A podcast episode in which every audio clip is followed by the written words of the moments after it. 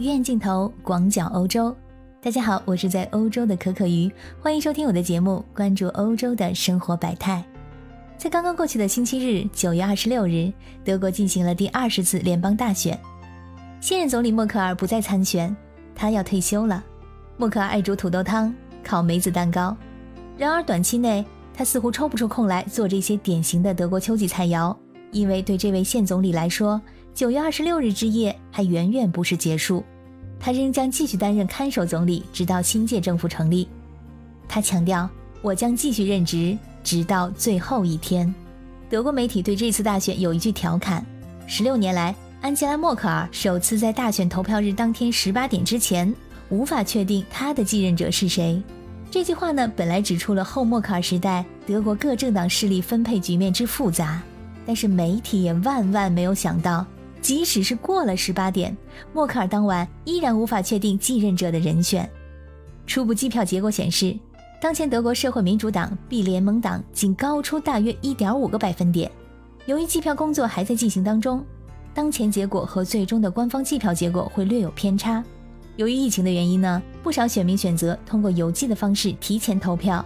正式的计票结果将于未来几天才能发布。目前联合政府组成可能要花上好几个月的时间，新任总理选举也暂时遥遥无期。所以呢，并不是说九月二十六日一过，默克尔就可以轻松愉快的去过他的退休生活了。他目前呢还是现任总理。从目前的情况来看，阻隔有很多种的可能，还要花上不少的时间来进行讨论。而只有在新一届的联邦议院成立之后，在第一次的正式会议上，默克尔的任期才算是正式宣告结束。所以说，只要下一继任者还没有确认，默克尔就无法卸任。因此，完全可能出现这样的情况：默克尔将超越他的政治养父赫尔穆特·科尔，成为德意志联邦共和国在职时间最长的政府首脑。科尔的任期总天数是五千八百七十天，一九九八年结束。要打破这一记录呢，默克尔就必须任职到二零二一年十二月十七日。默克尔领导德国政府有十六年之久。年纪稍大的人呢，还记得之前的总理，而一些年轻人根本不记得还有其他总理。今年七月份，在访问华盛顿期间，默克尔曾被问及他退休之后的打算。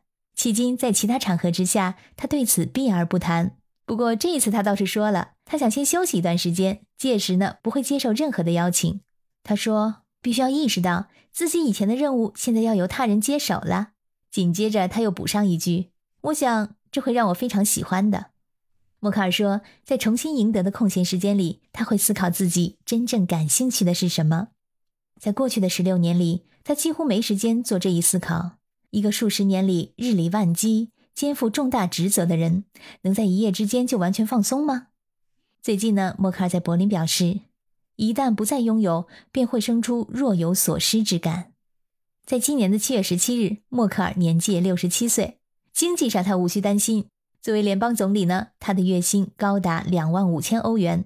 此外，作为联邦议员成员，他有权获得略高于一万欧元的收入。